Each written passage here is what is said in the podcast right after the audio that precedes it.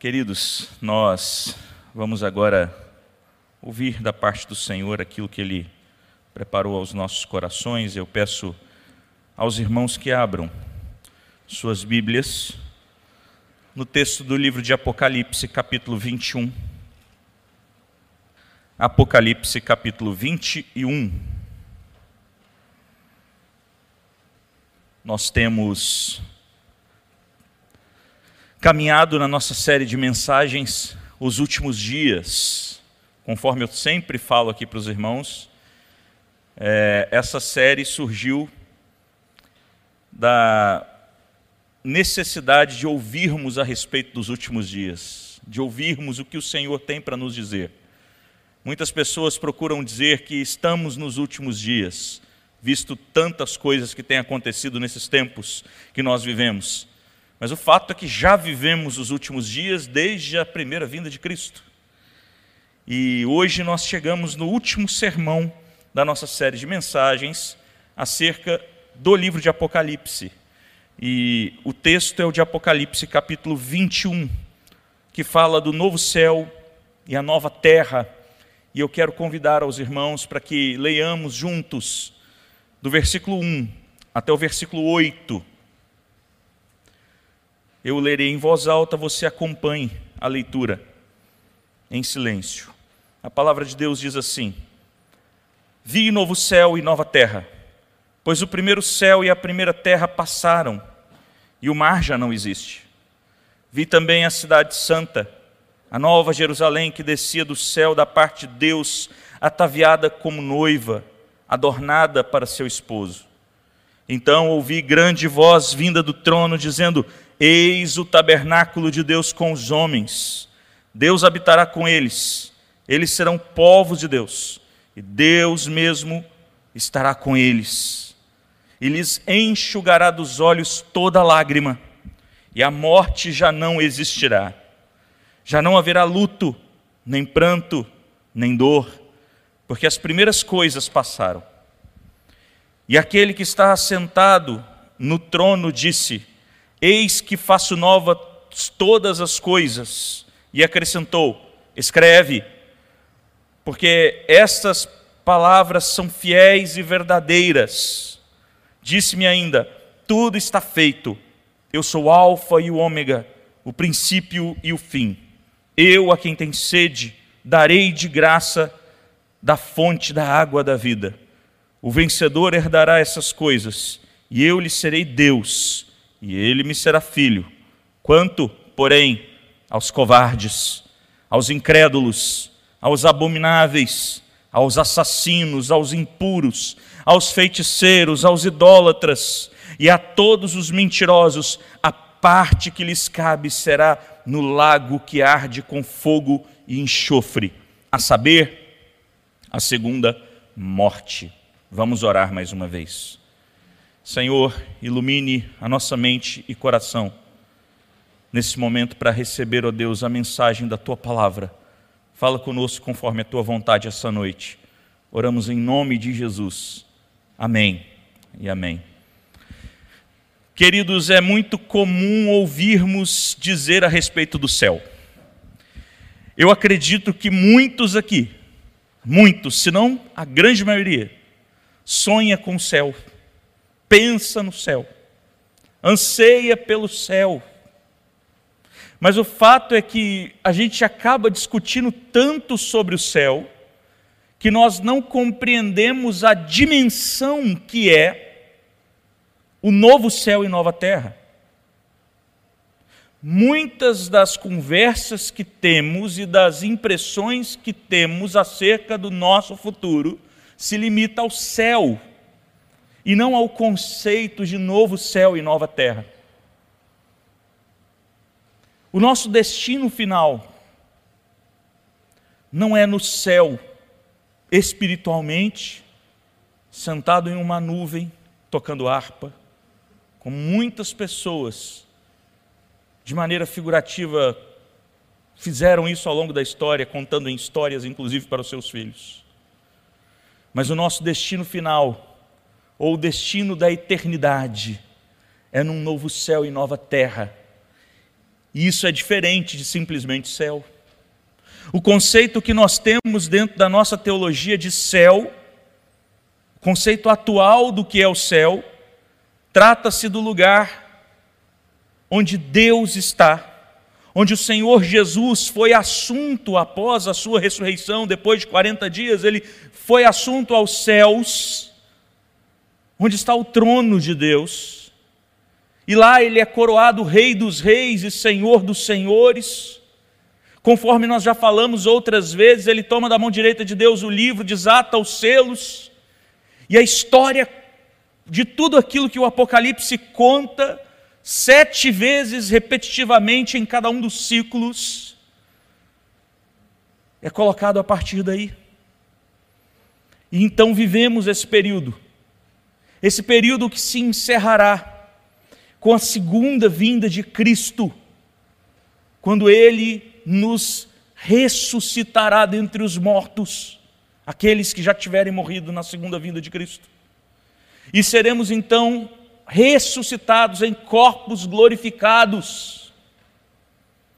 O nosso destino, o novo céu e nova terra, é um lugar físico, é um lugar corpóreo.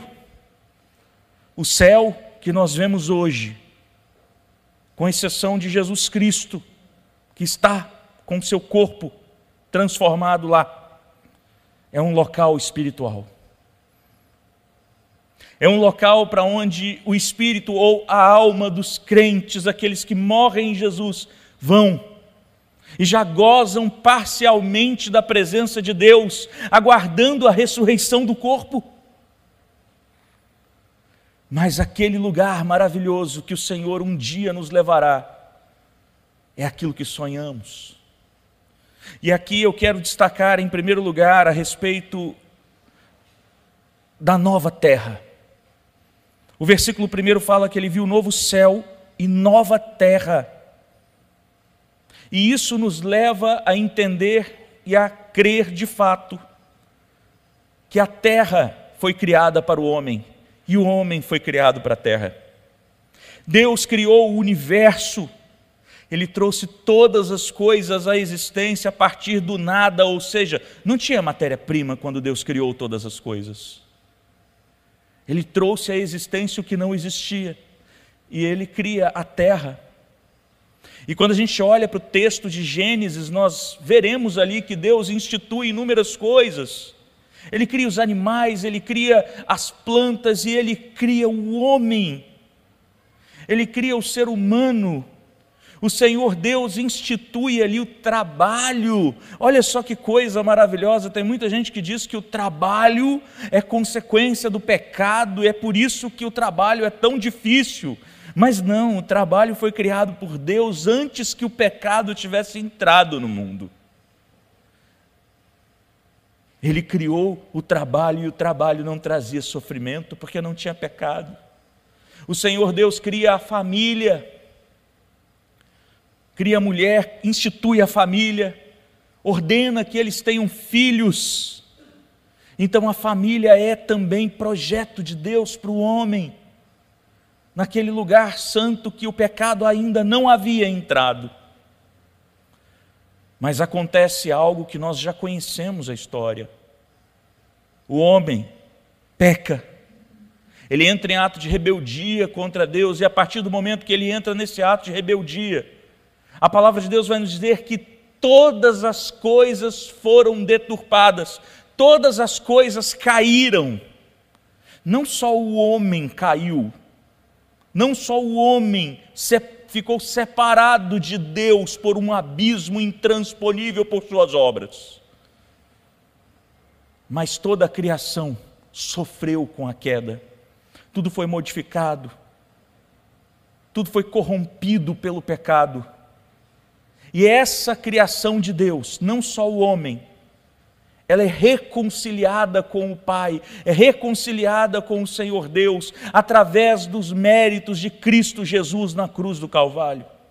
Quando Jesus morre na cruz, quando ele paga a nossa dívida diante de Deus, quando ele liquida a fatura do pecado, todas as coisas são restauradas, todas as coisas são redimidas pela obra expiatória de Cristo. E essa terra que nós vivemos será transformada para que nós habitaremos com Cristo Jesus nela, venhamos a habitar. Esse é o conceito de uma nova terra. Esse é o conceito bíblico reformado de um novo tempo em que o Senhor irá restaurar o lar que ele nos criou. E não será como Éden, será infinitamente melhor do que o Éden, porque a Bíblia nos diz a respeito do novo céu e nova terra.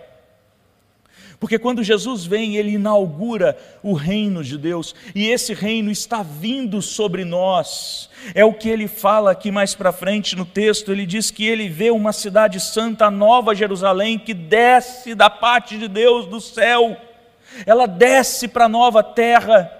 Então, o que nós vemos no conceito de nova terra é que Deus estará conosco nessa nova terra.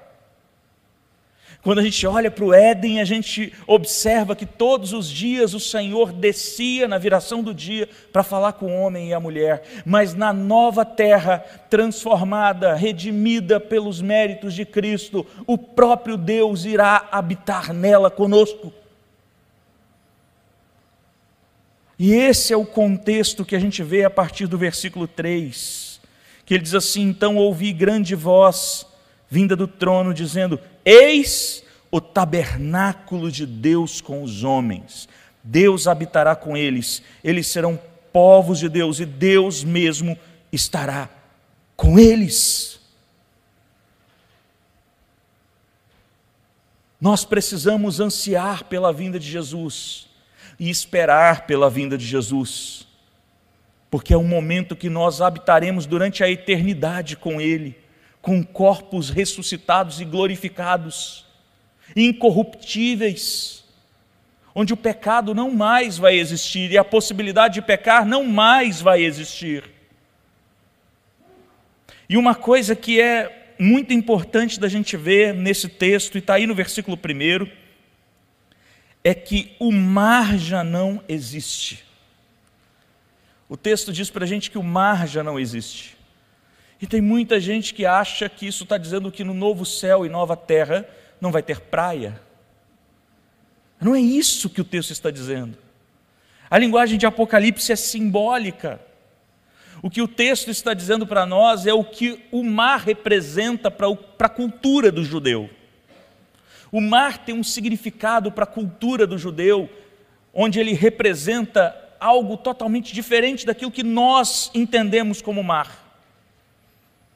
O mar simboliza tragédias, simboliza caos, simboliza morte, simboliza dor, simboliza pranto, luto, simboliza inclusive as forças espirituais malignas. Esse é o significado do mar para o judeu. Então, quando vemos no texto dizendo que o mar não vai existir, isso está dizendo para mim e para você que o novo céu e nova terra não terá a presença de todas essas coisas malignas e ruins, terríveis. Isso faz todo sentido quando nós olhamos para o versículo 4, porque o versículo 4 diz assim: E lhes, quem lhes? O Deus, o próprio Deus, o Senhor Deus, na pessoa de Jesus Cristo, enxugará dos olhos toda lágrima e a morte já não existirá. Já não haverá luto, nem pranto, nem dor, porque as primeiras coisas já passaram.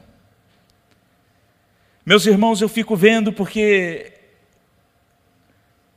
como que me espanta olhar para isso. Nós vivemos os nossos dias com medo de pranto, de luto, de luta e de dor. Vivemos os nossos dias muitas vezes acovardados na missão que Deus nos designou, com medo do sofrimento, com medo das coisas que estão diante de nós e que nós não conhecemos ainda. Mas o fato é que a Escritura diz para a gente que nesse tempo, o próprio Jesus disse: No mundo tereis aflições, mas tem de bom ânimo, porque eu venci o mundo. O que Jesus diz para a gente é que, olha, vocês vão sofrer. Vocês, ainda que sejam lavados e remidos pelo sangue de Jesus, pelo meu sangue, ainda que sejam, ainda que seus pecados tenham sido perdoados, ainda que vocês já estejam salvos e já estejam vivendo no reino de Deus, isso ainda não é completo. Porque esse mundo, nesse tempo que nós vivemos, é um mundo caído, onde as pessoas continuam morrendo, onde as pessoas continuam vivendo dilemas e dramas terríveis. Eu não sei o que você tem vivido de dramas e dilemas, eu não sei como você tem caminhado no seu dia a dia nesse sentido. Mas uma coisa eu tenho certeza: todos nós enfrentamos as nossas lutas, todos nós. O que não podemos deixar é que essas lutas nos deixem acovardados. Nós não podemos permitir que essas lutas e o medo por tais coisas terríveis que possam nos acontecer nos impeçam de cumprir a missão que Jesus nos designou. Não é tempo de olharmos para essas coisas. Não é tempo de ficarmos preocupados com isso, sabe por quê? Porque nós não temos um fim aqui nessa terra que nós vivemos nesse tempo. Mas a terra que nos aguarda é uma terra transformada após a segunda vinda de Cristo, onde o próprio Senhor Jesus habitará aqui conosco e não haverá mais nenhum tipo de dor ou de luta Devemos aguardar a nossa recompensa que está em Cristo Jesus e aguardar ansiosamente por essa recompensa que será dada na Sua segunda vinda e não agora. Por ora, precisamos levantar as nossas cabeças e enfrentar o que está diante de nós, enfrentar aquilo que está por vir, desembainhar a nossa espada e partir para a luta é isso que precisamos fazer. É isso que devemos fazer e não podemos temer em momento nenhum. Porque um dia Ele nos enxugará dos olhos todas as lágrimas, e não haverá mais esse tipo de luta. Uma coisa muito curiosa e interessante é que toda a mensagem do texto de Apocalipse, todo o livro de Apocalipse, ele mostra para nós um Deus que está exortando a igreja dele a ter coragem de viver por ele. O texto sempre de Apocalipse nos exorta a isso, nos sacode para a vida e nos mostra: parem de se acovardar, parem de se entregar às suas paixões e às suas lutas diárias. Estejam prontos a morrer por Cristo se preciso for, porque os mártires receberão uma recompensa maior ainda. O que o texto nos mostra é que cada um de nós devemos ser mártires em potencial, dispostos a perder tudo, se preciso for, por causa do testemunho que sustentamos o testemunho de Cristo Jesus. E é somente a esses que sustentam o testemunho até o fim que não negam a sua fé em Cristo Jesus, que se curvam diante da majestade do, do Cordeiro Santo, somente esses estarão no novo céu e nova terra com Cristo. Somente esses olharão para o Cordeiro e caminharão junto com Ele. Versículo 7 ele diz: O vencedor herdará essas coisas, e eu lhe serei Deus, e ele me será filho. Portanto, você que ainda não tomou uma decisão de compromisso sério com Cristo, é hora de você fazer isso. É tempo de você se curvar diante do Rei dos Reis, diante do Senhor dos Senhores, e entregar a sua vida a Ele, porque o tempo vai passando e a gente não sabe se estaremos vivos amanhã ou se Cristo não retornará hoje ainda. É tempo de mudança de vida. Aqueles que não crerem em Jesus são aqueles descritos no versículo 8, covardes e incrédulos. Não se curvaram diante da majestade de Cristo não entenderam que são pecadores e que carecem da graça de Jesus e da obra executada por Ele. Não entendem que não é tempo da gente perder mais tempo com coisas vãs e fúteis, mas sim de partir para a guerra, para pregar o Evangelho, para ser testemunha esses que não compreendem isso, que ainda não se renderam e não se curvaram ao amor de Cristo, eles serão lançados no lago de fogo e enxofre, juntamente com todas as forças malignas, inclusive Satanás, onde serão trancados como os prisioneiros para a eternidade. Não tem segunda chance. Não tem esse negócio de que Alguns serão arrebatados e outros que ficarão terão uma segunda chance. Isso não existe. Isso não é bíblico. O tempo é esse. O tempo é agora. Agora é o tempo que decide onde estará você na eternidade.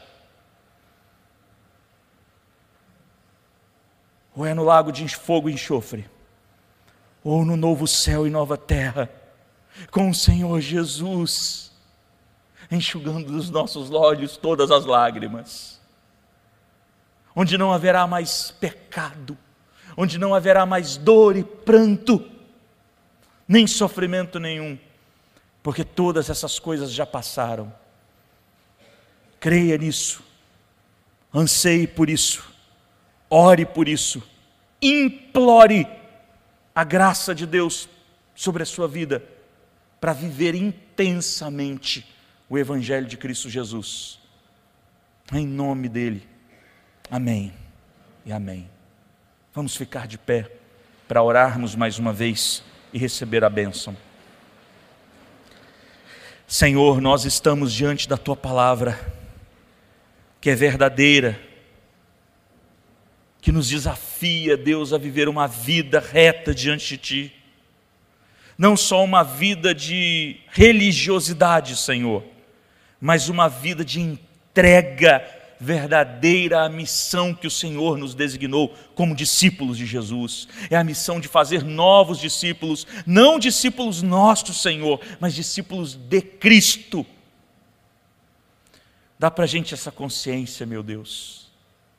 E aqueles que estão feridos, que estão cansados, que estão, ó oh Deus, atordoados nesse momento agora, que o Senhor conforte os corações, que o Senhor traga ânimo, ó Deus, que só o teu Espírito pode dar, ânimo, ó Deus, que as aflições do tempo presente não poderão ofuscar a glória que está no novo céu e nova terra nos aguardando. Oh meu Deus, não nos deixe olhar para as circunstâncias desse mundo que nós vivemos agora mas apenas olhar para aquilo que nos aguarda. Por isso, dá para mim e para os meus irmãos aqui, meu Deus, disposição de morrer pelo Senhor, se preciso for. Pelo, te pelo testemunho que devemos sustentar de Cristo. Nos ajuda, Deus, a, a viver essa verdade todos os dias. Oramos, Senhor, em nome do nosso Senhor e Salvador Jesus Cristo aquele que vive e reina para todo sempre. Amém. E agora, igreja do Senhor Jesus Cristo, que o Senhor te abençoe e te guarde. Que o Senhor faça resplandecer o rosto sobre você e te dê a paz. Que a graça do nosso Senhor e Salvador Jesus Cristo, o amor de Deus, o nosso Pai, a comunhão e a consolação do Espírito Santo de Deus repouse sobre sua vida, hoje, para todo sempre. Amém.